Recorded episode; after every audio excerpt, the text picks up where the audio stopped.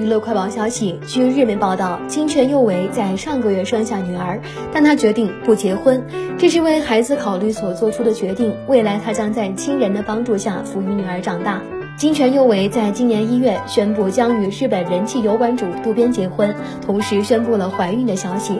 今年三月，渡边因涉嫌诱导未成年人拍摄不雅照而被捕，随后被日本检方正式起诉。金泉佑为也在上个月宣布从事务所独立，未来将会视身体情况独立开展演艺活动。